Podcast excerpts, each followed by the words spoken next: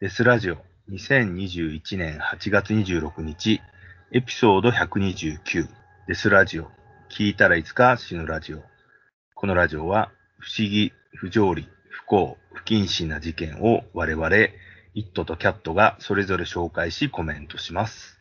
差別的であったり一方的な視点での意見がありますが気にしない人だけ聞いてください。はい、えー、キャットさん、エピソード129、お願いします。早速。ははい。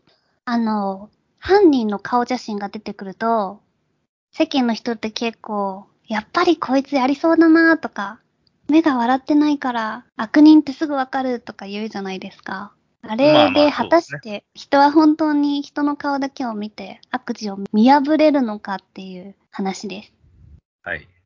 はい。で、オーストラリアでセンセーショナルを巻き起こした有名な事件です。リンゴに赤ちゃんをさらわれた話なんですけど、リンゴって知ってますか？リンゴってなんか犬と狼だから、はい、なんか愛の子みたいな感じですよね。そうそうです、そうです。あの、群れをなしてる、ファミリーを作ってるみたいなんだよね。だから、あの、俺がディンゴって言って思い出すのは、あの、ハードコアとかの人たちが仲間でうんディンゴとか名乗ってるみたいな、へー。そういうので知ったけどね。あ、じゃあ結構獰猛なイメージはある？んじゃないですか？多分。はい。うん。そう、オーストラリアに生息する、まあ、野犬みたいなもんなんですけど、実は狼ほどは大きくなくて、狐くらいの大きさなんですよね。ディンゴはそもそも人間の赤ちゃんを襲ったりするのか見ていきたいと思います。はい。1980年8月17日、若い夫婦であるマイケルとリンディ・チャンバーレインは、二人の子供と生後2ヶ月のアザリアを連れて、ウルルにキャンプをしに行きました。ウルルっていうのはあの、エアーズロックの名で知られる有名なオーストラリアの観光スポットですよね。そうですね。あの、勝手に移民してきたオーストラリア人がエアーズロックってつけちゃったんですよね。もともとアボリジニはウルル。もともとアボリジニはウルルだから、そう。うん。もうひどい話ですよね。あの、観光名所にしてね、鎖とかつけて登れるようにしちゃって、それで、お金取って？そう、文化破壊してるだろって言われて、渋々やめたんですよね。あ、そうだだ。から今観光できないんだよね。あ、そうなんですか？そう要は俺らが言うところのさ、奈良の大仏とかにさ、はしごつけて登れますよみたいな、多分日本人だったら、あそういうイーなるほメージですよど。ね。わかりやすい。それがねえだろって話ですよ。ね。うん。そうなんだ。あと前方後円墳とかね、そういうところに勝手に登れるようにしちゃってるっていう、こう傲慢な白人の考え方ですよね。うーん、なるほどね。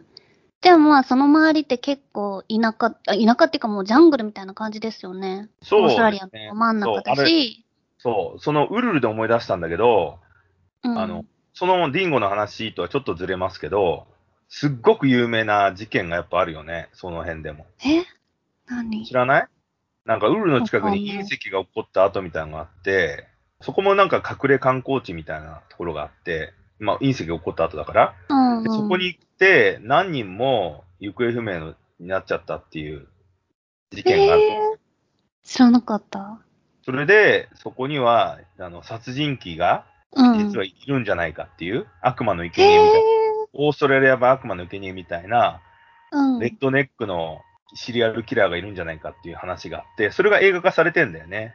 え、実際にも失踪事件はあって。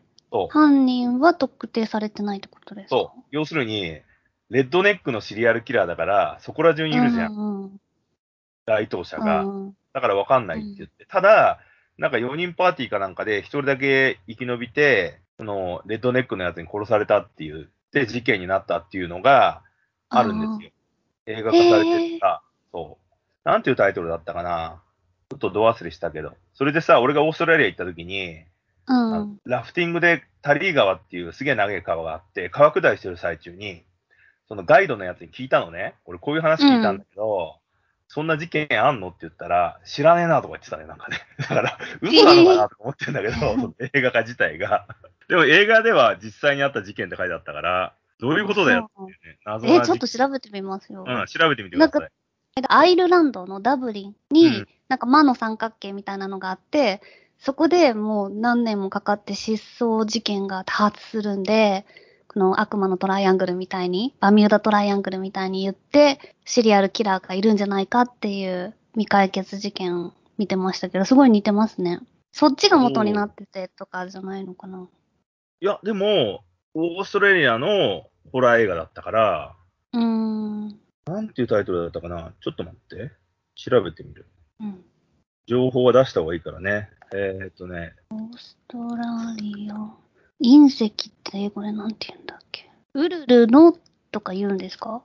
いや、ウルル、じゃウルフクリークだ。ウルフクリーク。そう。ウルフクリークっていう映画が、実際の事件を元にしたっていう風に出てて、それでこれ続編もあるんだよね。続編の方はね、なんか、その殺す本当だ側の、った。猟奇殺人谷。そうそうそうそ殺人や。う。殺人鬼の方をメインで映してる？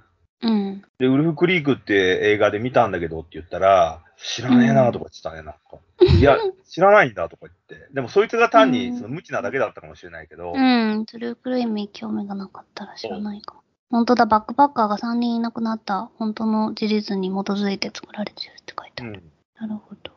だけどほら、レッドネックスタイルだとさ、わかんないじゃん。田舎者の格好してたとしか言いようがないからさ、どういう風景でみんしたな同じだから。そう。でね、ウルフクリークのね、続編とかもあるんですけどね。映画的にはね、そのウルフクリークの続編の方がね、面白かった。もう続編になるとさ、いい加減な感じじゃん。そうだね。あ、ミック・テイラー、史上最強の追跡者っていうのが続編。ウルフクリーク2。まあまあ、そういうね、事件が、ああるんですね。そえーっと、そう、ウルルの方には、まあ多分そこエアーズロックは登れないにしても、近くまで行ってキャンプとかはできると思うんですよね。うんまあ1980年なんですけど、その夫婦はアウトドアが趣味で、キャンプをしながらハイキングやロッククライミングをするのが大好きでした。家族はやっと取れた休暇を使ってみんなでそこへ行けるのを以前からとても楽しみにしていました。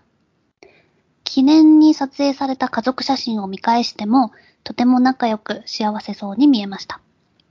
しかし、そんなハッピーな家族旅行は一夜にして最悪の悪夢になったのです。8月17日の夜8時、妻のリンリーは子供たちをテントの中で寝かしつけると、夫のマイケルがいるバーベキュー場へ戻りました。マイケルと話をしていた他のキャンプ客は、野生のディンゴを近くで見かけたと二人に告げました。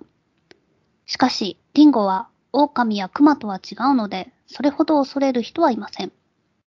キャンプ客の一人が、赤ちゃんの声がすると言いました。リンリーは、アザリアかしらと思い、テントに戻りました。次に叫んだのは、赤ちゃんではなく、リンリーでした。どうしよう、赤ちゃんがディンゴにさらわれた。リンリーはアザリアを連れ去っていくディンゴの姿を見たわけではありませんでした。マイケルも戻り、状況を確認したところ、テントの中にアザリアの姿はなく、残されていたのはスカシの血痕と小さな丸い穴がいくつか開いたアザリアのブランケットでした。それらはディンゴの牙による穴のように見えました。夫婦はアザリアを探しましたが、辺りは真っ暗です。この地域は昼と夜の気温の差も激しく、夜が更けるにつれて寒さはどんどん増していきました。家族は近くのモーテルに移動すると、翌朝警察が来てくれるのを待ちました。愛しい赤ちゃんがさらわれて悲しみのどん底にいる夫婦でしたが、ここからこの事件は思わぬ方向へと進んでいくことになります。早速駆けつけたメディアのレポーターたちが夫婦を取り囲みました。その様子はオーストラリア全土に放送されます。それを見た人々は、夫婦の違和感を指摘しだしました。状況的には気が苦しそうなくらい泣きじゃくっていてもいいものの、なんだこの夫婦の異様な落ち着きようは、というのです。敬虔なクリスチャンであるマイケルは、娘の失踪は神のおぼし飯だとも口にしたのです。人々の中に疑いの心が生じ始めました。ディンゴをよく知る人々は、極限にお腹が空いていたとしても、ディンゴが人間を襲うことはありえない。アザリアは当時4.5キロぐらいでしたが、そもそもディンゴみたいな小さい動物が、そんな重たいものを加えて運べるはずがないと主張しました。警察の中でも、これは失踪事件ではなく、殺人事件なのではないかという考えが生まれてきました。リンディがアザリアを殺し、マイケルがそれをかばっているのではないか。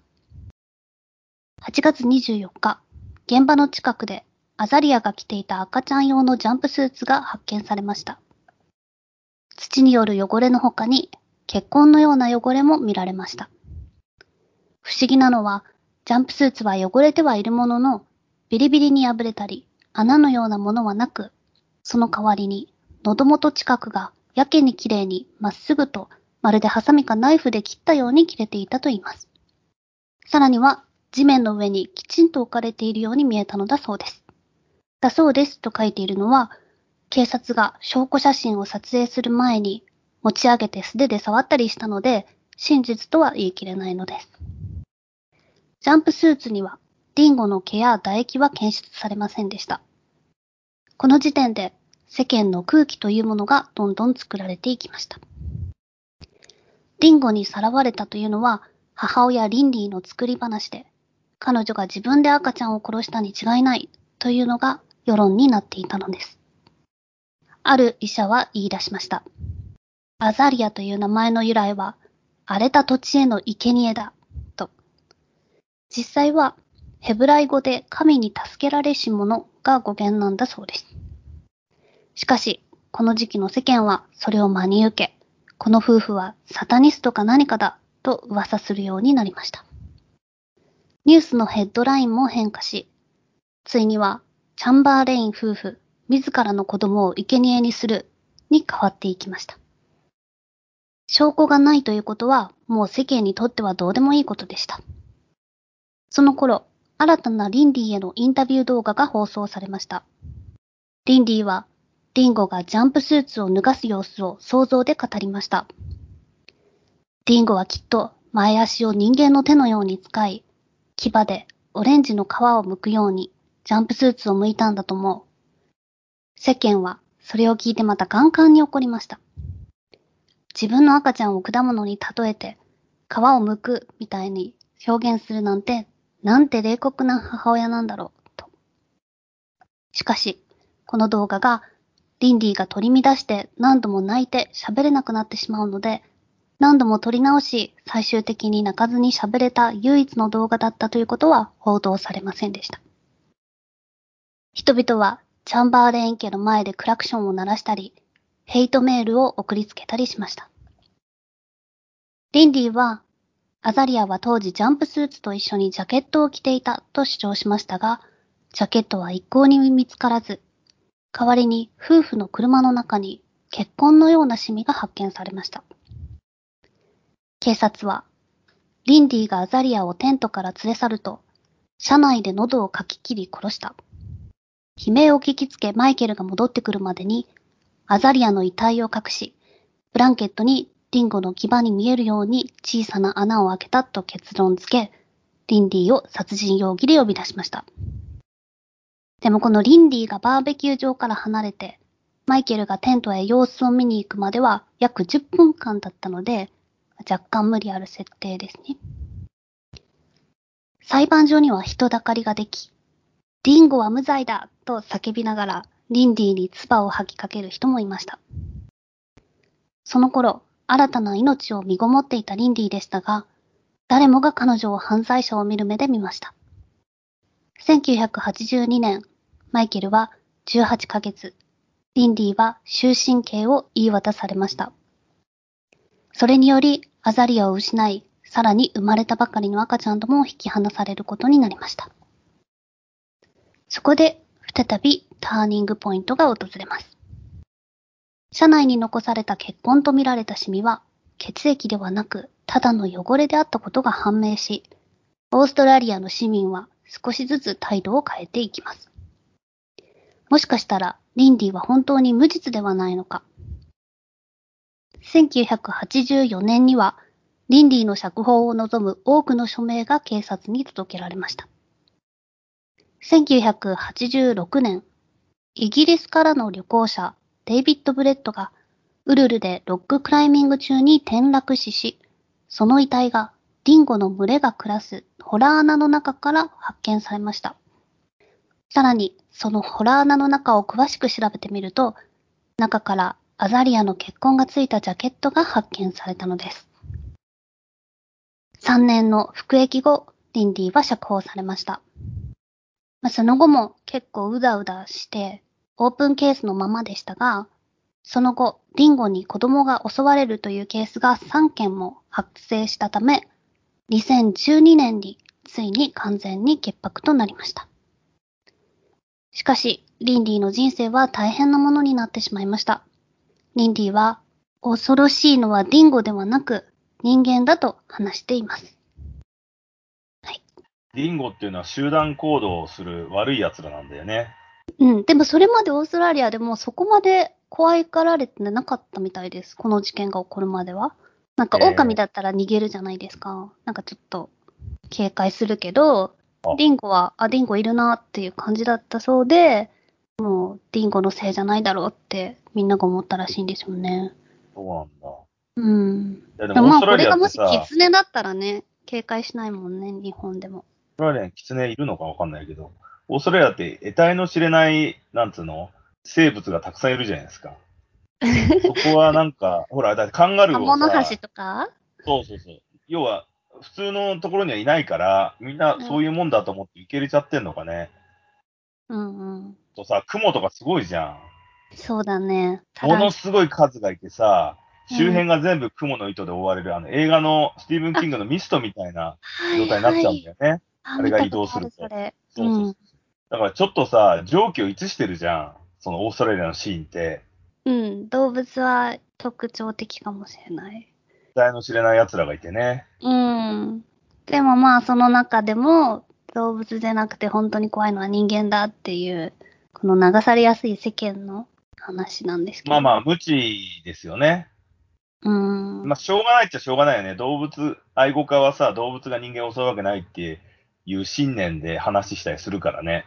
うん。だから、不寛容というかね、そういうところだとは思うんですけどね。うん。うん。でもまあ、これは実際本当にそのディンゴが犯人なんだっていう一応の決着は見てるんですかだって、証拠がジャケットだけなわけでしょ？そう、証拠はないんですよ。徹底的なのは結局ないけども、まあ、状況証拠で、白人特有のさ、うん許せねえとか言ってディンゴをさ、絶滅させるぐらいまで殺したりしたのかねいや、それはないんじゃないですかあ、。そうなんだ。うん。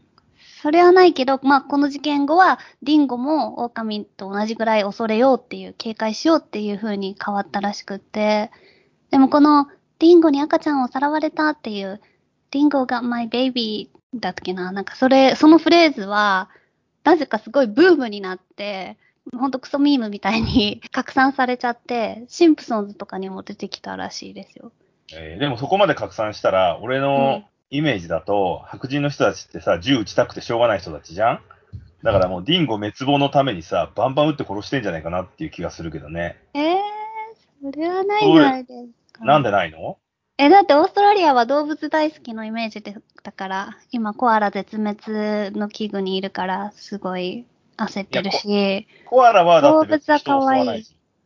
うん。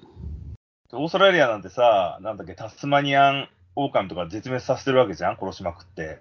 ああ、そうですね。んそう、生き延びてる奴はいるけど、大体絶滅したのって、うん入植してきた白人がみんなぶっ殺したり、あと犬連れてきたからさ、犬がいなかったオーストラリアだと、犬がさ、あの、食物連鎖の上の方に来ちゃったんだよね。襲いまくって。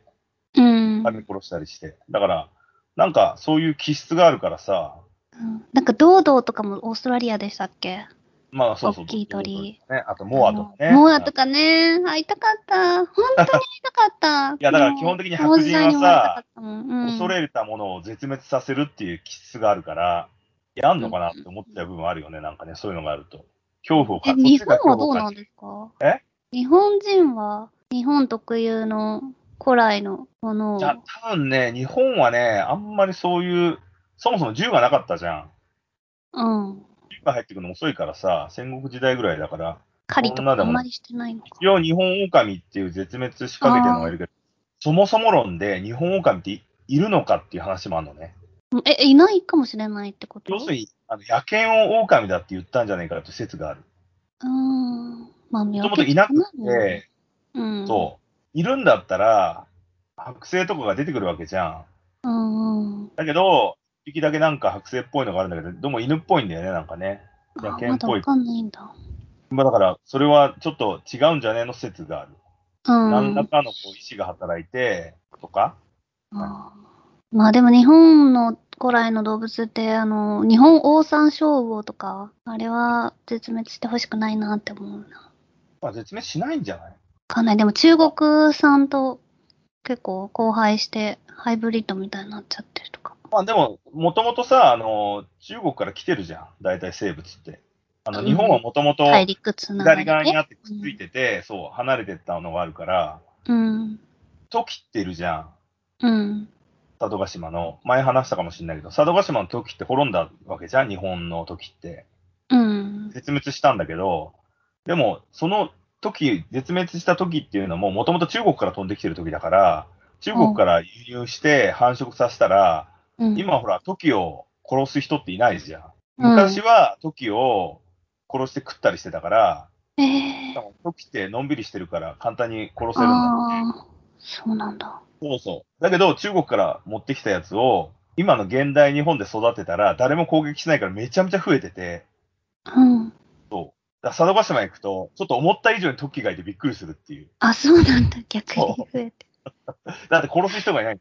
で、みんなうん大切に育ててんだから。そっか。そうだから、日本にいた時っていうのは、1980年代ぐらいに全部死んじゃったのね。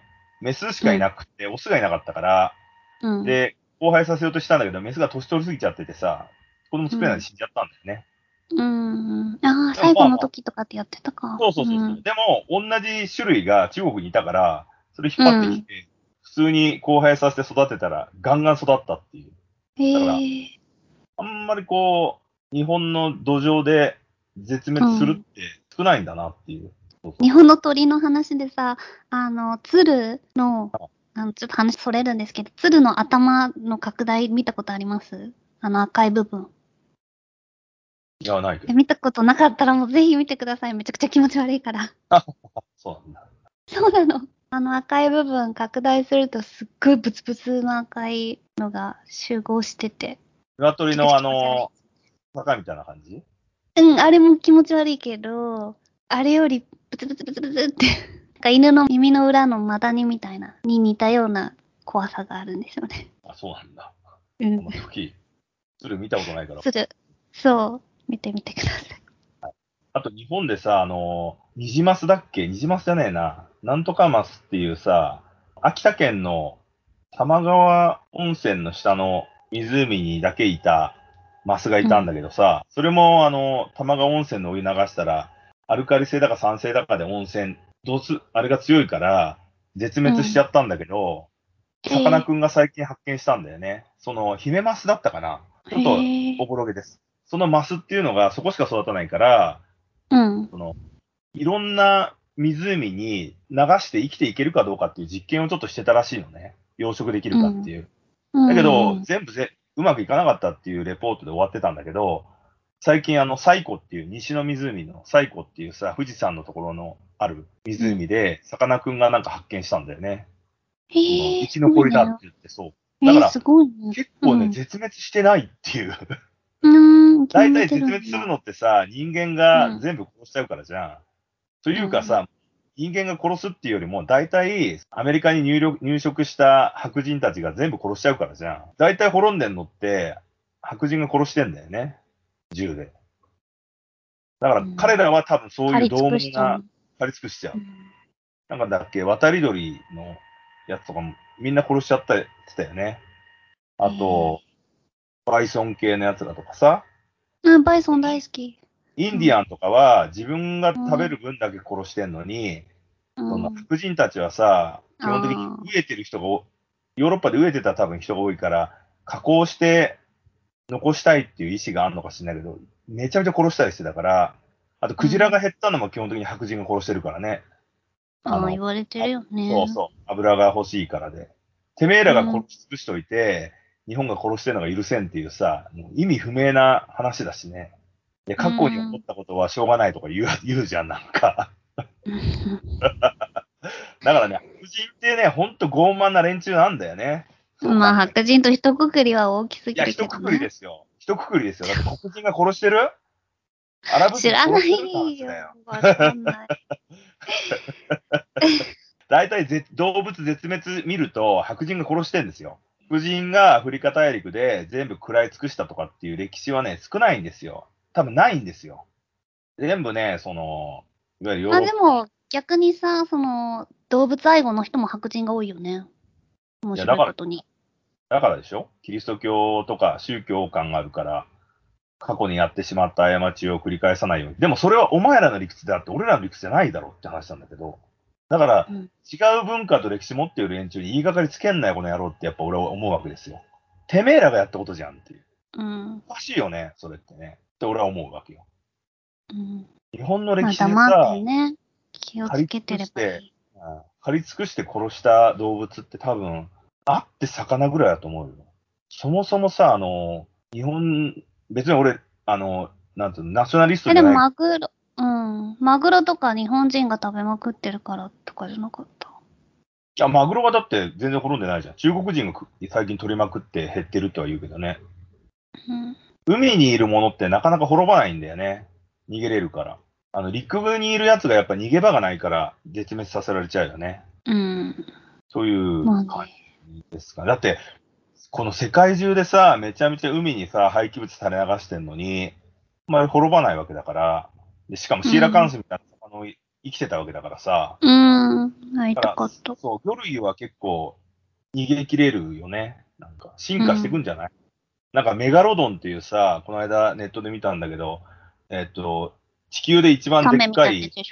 そうそう、がいるんだけど、それがなんだっけ、マッコウクジラとか、クジラを餌にしてたんだよね。うん。で、なんでメガロドンが滅んだかって言ったら、そのクジラが食われまくっちゃうから、寒い北極圏とかさ、南極圏みたいな寒いところに逃げるようになって進化して、そしたらメガロドンがその、冷たいところに行けないから滅んだみたいなのが書いてあって、ちょっと面白かったんだけど、えー追っかけてもさ、冷たいところだとそのメガロドンが多分泳げないから、うん。それで食うもんがなくなって滅んだみたいなの書いてあって、やっぱ、そういうふうに魚は、魚類は逃げ切れるんだと思って、うんうん。何かの、まあでもメカロドン生きてて欲しかったね。そうだ、まあでも、でかいっていうことはさ、食い物をたくさん取るっていうことだから、まあ、うん。必然的に滅びる過程ではあるよね。ちょっとでも食べられなかったらすぐ死んじゃうんだから。うん。だからなんか、食い物がなくなって死ぬっていうのはあるのかもしれないけど。まあまあ、でも、ちょっとね、その、滅び尽くされたやつをね、今更言ってもしょうがない気は俺はありますけどね。だね。あなんかちなみに今、この間アメリカ人で一番背が高い男の人が亡くなっちゃったんですよね。昨日だっけな？3メートルぐらいおとついか。亡くなっちゃって、でも今現在、パラリンピックで来てるイランのシッティングバレーボールの選手が、確かね、その死んだ男性より背高いんですよね。256センチとかじゃないかな。そう、え、今日本にいるんだ、会いたいって思っちゃうんでも、う。まあ世界256一はセンチだった世界一はら、サルタンっていうトルコ人なんだけど、い今現在はね、これからも更新できそうだよね。できうんると思う。うん、だってあの中国のさ、バスケの女の子とかだってね、あ、かなりの身長で、じゃなくて？うん。14歳ぐらいの子いるよね。あ、そうなんだ。そう、最近ニュースで出てたよ。だって身長が高すぎるから、3歩しか動けなくても、こう上からひょいって投げて入れられるんで、めちゃめちゃ強いっていう。そうだよ、めちゃくちゃ強いよ。えでもさ、思ったんだけど、その巨人症の人って、まあ、彼はパラリンピックではシッティングバレーだから、座高しか活かしてないけど、まあ足悪いんだよね。杖とかついて歩かなきゃいけないけど、でも、幅跳び？そんなのない？オリンピックに。とかだったら、一歩でいっていけちゃそうだね。う。ね。それはズルになんのかな。まあでも、多分、陸上だと食えないから、プロスポーツがあるバスケとかバレーに行くんじゃない？その方が食えるじゃんプロとして給料がいいから。だと思うけどね。でやっぱバスケはさ、アメリカだったら金になるじゃん？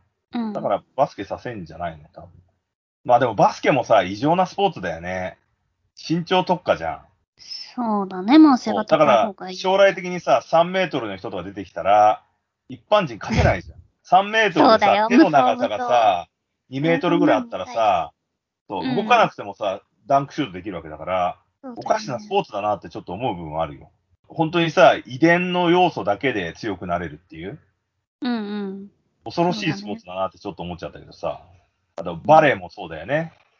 うん。